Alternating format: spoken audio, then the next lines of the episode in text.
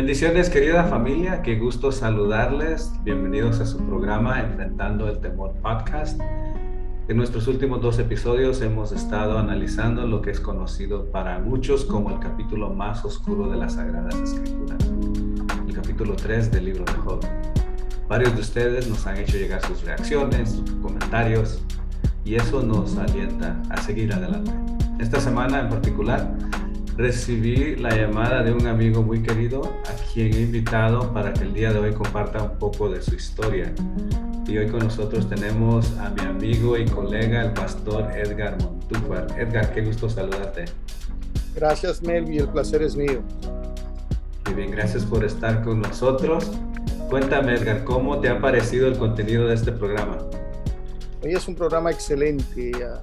Yo pienso que si lo hubiéramos tenido hace unos 20, 30 años atrás, hubiera aliviado muchos, muchas situaciones de hoy. A tu parecer, ¿cuál crees que es el mayor, la mayor aportación para nuestra comunidad el traer temas como estos desde una perspectiva bíblica y psicológica? Bueno, Melvin, yo pienso que a veces este, en las culturas se nos enseña más que todo a los varones, ¿no? A, no expresar nuestros sentimientos. El hombre no llora, el hombre no siente, el hombre se aguanta. Y yo pienso que eso causa mucho daño en, nosotros. Ah, incluso en nuestras congregaciones podemos ver que cuando hacen el llamado para, para, para que alguien necesita oración, tú ves la cantidad más grande de mujeres que de hombres. Nosotros los hombres como que a veces nos sostenemos por la misma razón de que hemos aprendido a no expresar nuestro, nuestra manera de sentir o vernos poco hombres en esa manera. Oye, qué, qué bueno que mencionas eso porque hace unos días estaba viendo los analíticos del programa y de hecho el 69% de personas que escuchan este programa son hombres. Entonces eso me, como me, da otra perspectiva, porque acabas de mencionar, ¿no? Que a veces nosotros los hombres somos los que somos más difíciles de lidiar con situaciones como estas. Sin embargo, este programa está siendo escuchado por casi 70% ah, de hombres y 30% mujeres. Entonces, bueno, esperemos que Dios esté haciendo algo por medio de este, de este programa, ¿no? Edgar, esta semana estuvimos platicando y mientras platicábamos, mientras procesábamos un poco el programa, Ah, me comenzaste a contar algo de tu historia personal. Entonces, ah, si estás listo, si estás dispuesto, el micrófono es tuyo. Me gustaría hacerte un par de preguntas, pero ah, si quieres tú empiezas y nos cuentas un poco de la historia que quieres compartir con nosotros hoy. Claro que sí. Y eh, básicamente uno de los momentos más oscuros de mi vida el cual es, es difícil, lo llevará siempre conmigo, fue eh, cuando este, nosotros estábamos, déjame contarte que nosotros estábamos en una reunión de pastores un sábado eh, en marzo. Estábamos nosotros este, en el 2011, estábamos en una reunión de pastores en la mañana discutiendo, discutiendo lo mismo de puntos de vista y puntos de vista y no llevábamos a ningún acuerdo. Y bueno, en la, en la tarde fuimos, en la noche estuvimos en un servicio glorioso, un servicio poderoso, este, hablando en lengua, disfrutando y adorando al Señor. Llegamos a la casa, llegando a la casa recibimos una llamada donde nos decían que nuestra hija, nuestra hija, mi primera hija, pues de 25 años, había muerto. Que por cierto, si por cierto, si tú me hubieses hecho esta pregunta hace, digo yo, unos 10, 9 años, yo no hubiera podido hablar al respecto. Al respecto. Entonces, eh, pero mira, gracias a Dios a través de procesos de sanidad que Dios me permite contar la historia, ¿no? Déjame decirte que íbamos nosotros al apartamento de mi hija y yo llevaba el corazón en la mano. Y yo estoy seguro que si algún padre de familia o madre de familia o padres que han pasado por esta situación eh, sabrán lo que estoy diciendo. Eh, con el corazón en la mano, sacando los rangos ministeriales al Señor, Señor, soy tu siervo y la palabra y, citándole al Señor un montón de escrituras, ¿no? Señor, tú sabes, y cancelando y reprendiendo al enemigo, al diablo y todo. Y cuando tú llegas, te das cuenta que qué pasó, que Dios no te oyó. Y, y, es algo confuso para un ministro, para un pastor, cuando tú este, eh, si piensas que tienes fe, piensas que amas a Dios, porque empiezas a, decir los textos, no para aquellos que aman a Dios, todas las cosas obran para bien. Pero ahí es donde entra la confusión, ¿no? Espérate, si yo amo a Dios y todas las cosas obran para bien, ¿qué de bien hay eh, en esto que me ha pasado con, la muerte de mi hija? Em, yo pasé por cerca de, yo podría decir como unos dos años tal vez, este Melvin, donde pasé resentido, resentido y podríamos decirlo, ahora lo puedo decir, ¿no? Resentido con Dios. Eh, nunca lo dije, porque pues el miedo, ¿no? De que siempre te dicen, ah, mira, usted no diga eso contra de Dios y por repente leyendo la escritura y con consejo de varios amigos, me empecé a dar cuenta que Dios no se ofende cuando tú te expresas. Yo conocía el Salmo 91 de memoria, de memoria, desde chiquito le enseñan a uno el Salmo 91 para todo. Pero en el verso antepenúltimo, que yo lo sabía y lo predicaba, pero nunca lo había vivido. Me di cuenta que ahí dice que el Señor es contigo, estará en la angustia. Y lo hice para mí y empecé a entender lo que, lo que es que en, medio de la angustia está el Señor. La pregunta hoy es, Señor, ¿no es más fácil que me saques de la angustia, no? Yo pasé cerca de dos años este, con aquel sentimiento, eh, aquello, ¿no? Que no, no lograba entender lo que estaba pasando, ¿no? Muchas personas me dijeron que tenía que tomar un sabático y yo no quise por mucho tiempo, tratando de entender qué era lo que Dios quiere enseñarte a través de momentos difíciles, ¿no? Eh, cuando tú buscas a Dios y no lo ves, tratas de encontrarlo, buscarlo y no logras entender, ¿no? ¿Qué es lo que Dios quiere enseñarte? Gracias a Dios, a, a su palabra y a compañeros que han pasado por la misma situación o si situaciones similares que pueden aconsejarte y pueden guiarte en el momento adecuado. Cuéntanos un poquito de tu, de tu niña, de tu hija, ¿cómo era ella? Bueno, mira, qué bueno que me haces esa pregunta. Fíjate que ella era bastante ah, extrovertida, ella siempre era contenta, alegre, Déjame decirte que una semana antes ella había acudido a un retiro de damas con mi esposa. Se retiraron. Mi hija pasó un momento excelente en la presencia del Señor una semana antes, donde nosotros nos sentimos contentos, pues nosotros nos gusta ver a nuestros hijos que estén, que estén este, eh, en, el camino del Señor. Así que mi hija era una persona bastante, bastante alegre, eh, llena de vida, podríamos decir. ¿cómo comenzaste a procesar la pérdida de tu hija? O sea, ¿era real? Ah, ¿cómo, Cuéntame un poquito de ese proceso, ah, los altos y los bajos también, siendo reales con lo que sucedió en esos momentos. Bueno, mira, yo pasé en shock, yo no podía llorar, yo no, no podía llorar, no podía asimilarlo. Este, estaba tratando de bloquear las, las emociones, ¿no? Pero una de las cosas que, que yo sí recomiendo de veras a los que escuchan este programa es que tengan, tengan cuidado de abrir este, puertas que no son saludables en esa situación. Y desafortunadamente yo abrí una puerta. Yo abrí la puerta de, de culpabilidad, de que pude haber sido mejor papá y no lo fui. Eh, pude haber ido a ver a mi hija a su apartamento y, y, nunca lo hice porque estaba enojado con ella porque ella se había movido y nos había, para nosotros nos había abandonado y se había ido a vivir sola por ahí a su apartamento. Eh, estaba enojado. Y después de esto, este, uno lleva un, un sentimiento. Si hubiera sabido que las cosas iban a ser así, hubiera hecho las cosas diferente anteriormente. ¿Cómo empezaste a procesar? Me recuerdo que me contaste uh, después de lo que sucedió, que de hecho eso fue el sábado y el domingo fuiste a predicar. Cuéntame de eso, por favor. Bueno, mira, mi esposa, mi esposa, este, no pudo salir casi por dos meses metida. Ella lo procesó de una manera horrible. Eh, yo traté de, de, como te digo, yo fui ese mismo domingo en la madrugada, este, y yo tenía que dar clases. Y fíjate que es extraño porque eh, semanas yo estaba dando, yo estaba dando una serie de clases de cómo enfrentar los problemas o las crisis o, las situaciones, ¿no? Estaba dando una serie de estudios respecto a eso. Y nunca, nunca me, me puse a pensar que irónicamente tenía yo que vivir verdaderamente lo que estaba enseñando. Y tuve que hacerlo eso.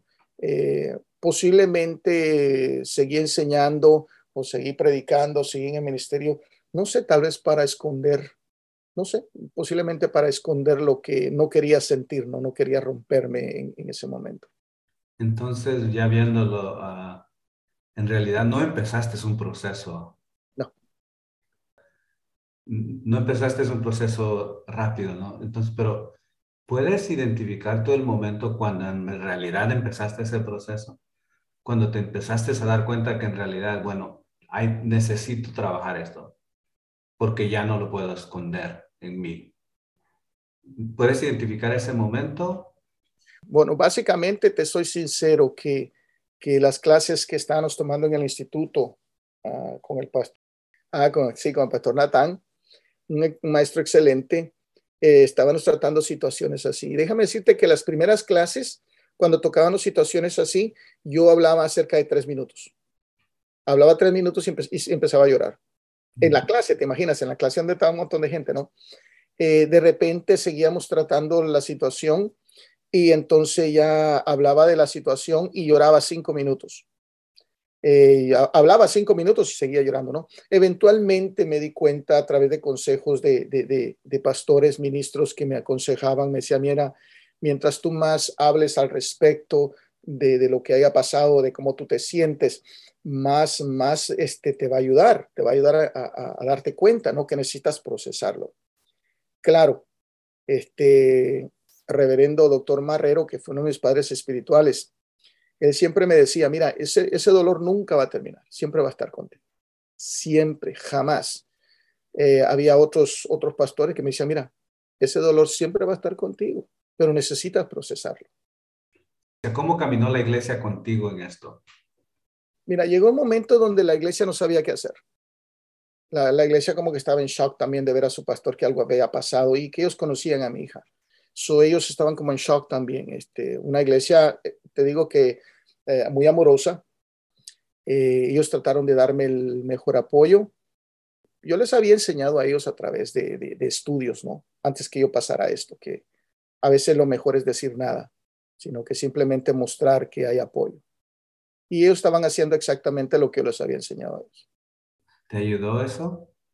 Fíjate que sí, fíjate que sí, porque lo que menos tú quieres oír cuando estás pasando por una situación difícil es que alguien venga y te diga que el Señor sabe por qué pasan las cosas. Tú no quieres aceptar eso, ¿no? O no se preocupe que las cosas, a los que aman a Dios, las cosas sobran para bien. Tú no quieres escuchar eso, absolutamente nada. Y fíjate que ahí es donde podemos ver que verdaderamente la escritura, la escritura te ayuda, eh, donde nosotros verdaderamente tú dices, bueno, que nos enseñan que, la depresión es del diablo y que hay demonios, y, digamos que es cierto en cierta parte, ¿no? De que posiblemente no vamos a decir que los demonios no existen y que la depresión no existe. La palabra de Dios nunca cambia jamás cambiará. Pero nuestro conocimiento hacia la palabra de Dios sí tendría que cambiar, porque somos nosotros seres que vamos eh, eh, cambiando, madurando. Y leyendo la escritura, la escritura me enseñó a mí, en el, eh, para mí me ayudó mucho el libro de lamentaciones capítulo 3, donde fíjate que, que este, Jeremías, si nosotros empezamos a decir quién era Jeremías, un profeta tremendo, pero te imaginas, en el capítulo 3 de Lamentaciones, este, este ministro, este hombre de Dios, empieza a, echarle la culpa a Dios, que todo lo que le pasa a él es culpa de Dios.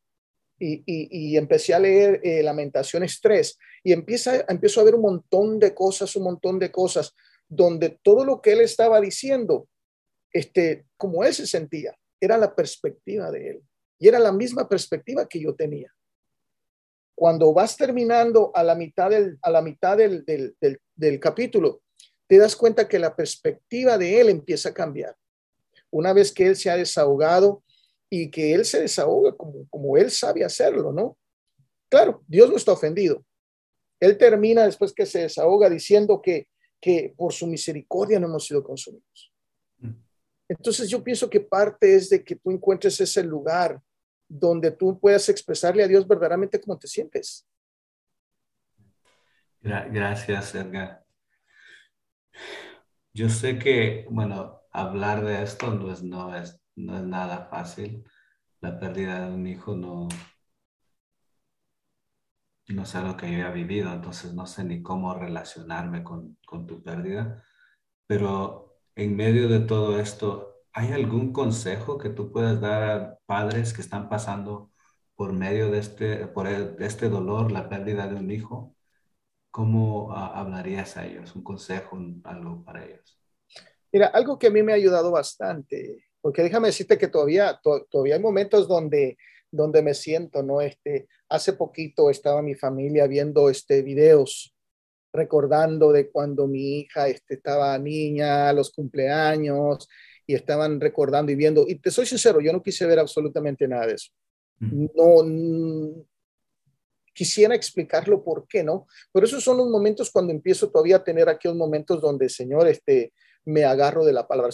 algo que me ha ayudado a mí, a mí, es algo que lo tengo, que Jesús dijo que Él estaría con nosotros todos los días, todos los días de nuestra vida. Y hay momentos donde yo me tengo que abrazar, dice Señor, tú has prometido estar conmigo todos los días. So, Señor, necesito tu ayuda si tú estás conmigo, Señor, yo necesito entender que tu presencia es mayor que el dolor que estoy sintiendo. Mm. Y, mira, hay, hay un libro que se llama El secreto del lugar secreto. Mm. Y déjame decirte que hay momentos que tú tienes que buscar ese lugar secreto donde, donde, donde solo eres tú y Dios. Y, y sencillamente creer en que eh, eh, eh, hacer viva la palabra, donde dice, con Él estaré yo en la angustia. Y si Dios está conmigo, Él me ayudará y creer que Él me ayudará a, seguir adelante. Gracias, Edgar. ¿Algo más que hayas aprendido en este proceso o en medio del proceso que estás caminando? Pienso que nos ha ayudado a crecer bastante. Pienso que los momentos de crisis nos, nos ayudan a, a verdaderamente conocer quién es Dios este, a entender, entender primero de que todos pasamos por depresiones. Claro, diferentes niveles, ¿no? diferentes niveles. Pero que, mira, te voy a contar una experiencia en unos minutos. Eh, tú sabes que yo me acabo de mover a Kansas.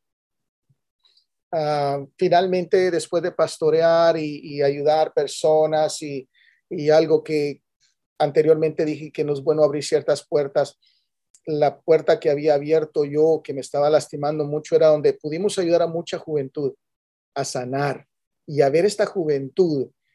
Y llegamos y decimos, bueno, espérate, ayudamos a muchos jóvenes a través de su depresión, pero no pudimos ayudar a nuestra hija. Entonces, esas puertas, esas puertas hay que, yo recomiendo que no son buenas abrirlas. Pero mira, yo tengo siete, siete meses de estar aquí en casa, vamos para ocho meses que agarramos un sabático, dejamos el pastorado y nos movimos para Kansas. Pero fíjate, al venir aquí yo no quería ir a la iglesia. Yo no quería nada, estaba tan desanimado que tuve que sacarme a la fuerza. Yo sabía que si me quedaba en la casa, yo iba a entrar en una depresión horrible. So me tuve que sacar y llegué a la iglesia. Y son las iglesias donde cuando empieza la alabanza y todo, apagan las luces de atrás y las luces del, del, del de enfrente son las que están encendidas, ¿no? So, yo estaba ahí un poquitito sin ganas de estar y pasa el pastor. Y son una, es una iglesia grande donde están grabando y están pasando por Facebook el servicio y cámaras por todos lados. Y déjame decirte que el pastor empieza a decir, siento la presencia de alguien que está desesperado, alguien que se acuesta a dormir a las 3 de la mañana y se levanta temprano, no puede dormir, no está aquí. Y si esa persona no hace nada al respecto, va a terminar en una depresión destructible tremenda. Y yo sabía que me estaba hablando de fe. Entonces te imaginas el pastor reverendo Edgar Montúfar pasar a que oren porque está sufriendo de depresión, ¿no? Con los títulos, ¿no? soy yo paso aprovechando de que está un poquito oscuro. Y entonces levanto mi mano y digo, bueno, aquí estoy. Pero mira, el pastor dice, ¿sabes qué? Pasa para acá arriba. Aquí arriba voy a orar por ti. ¿Te imaginas? ¿Te imaginas, Melvin? Con vergüenza, paso enfrente. ¿Y qué crees? Todas las luces en mí, las cámaras apuntándome, todas las personas viendo Facebook, viendo al, al, pastor reverendo Edgar Montúfar que están orando por él, porque está sufriendo de una depresión tremenda y necesita oración. Mira, empecé a llorar, y que te están viendo llorando como niño, ¿no? Y oraron por mí. Mira, me ayudó bastante, me liberó bastante. Después del culto, pues te da un poquito de pena, vergüenza, ¿no? ¿Cómo vas a salvar a la gente, no? Estabas cabal ahí, ¿no? Déjame decirte que es interesante que se me acercaron bastantes personas, varones también, también varones y, oiga, wow, ¿qué puedo hacer? Dice, yo sufro de esto y sufro de eso. Se empezaron a identificar con eso. A veces piensas que tú eres el único que estás pasando por situaciones así, pero pues como dice un dicho, ¿no? Este, caras vemos y corazones no sabemos. Bueno, si algo aprendimos estas semanas en el libro de Job es de que no, ah, ah, no somos los únicos y de cierta forma somos todos que pasamos por situaciones como esta, ¿no? Ah, por momentos de, que necesitamos expresar nuestro dolor ante Dios. Por último, Edgar, me gustaría preguntarte, ¿cuál es ahora entonces tu perspectiva de la vida, de la muerte. ¿Cómo ves ahora tú ah, desde este lado? Mira, este, si, vemos la perspectiva de la vida, la muerte e incluso el suicidio, déjame decirte una cosa, que una de las cosas que yo he aprendido a través de todo esto es de que, de que si Dios, si no es la voluntad de Dios, absolutamente nada, Dios es el que tiene las llaves de la vida y de la muerte en sus manos.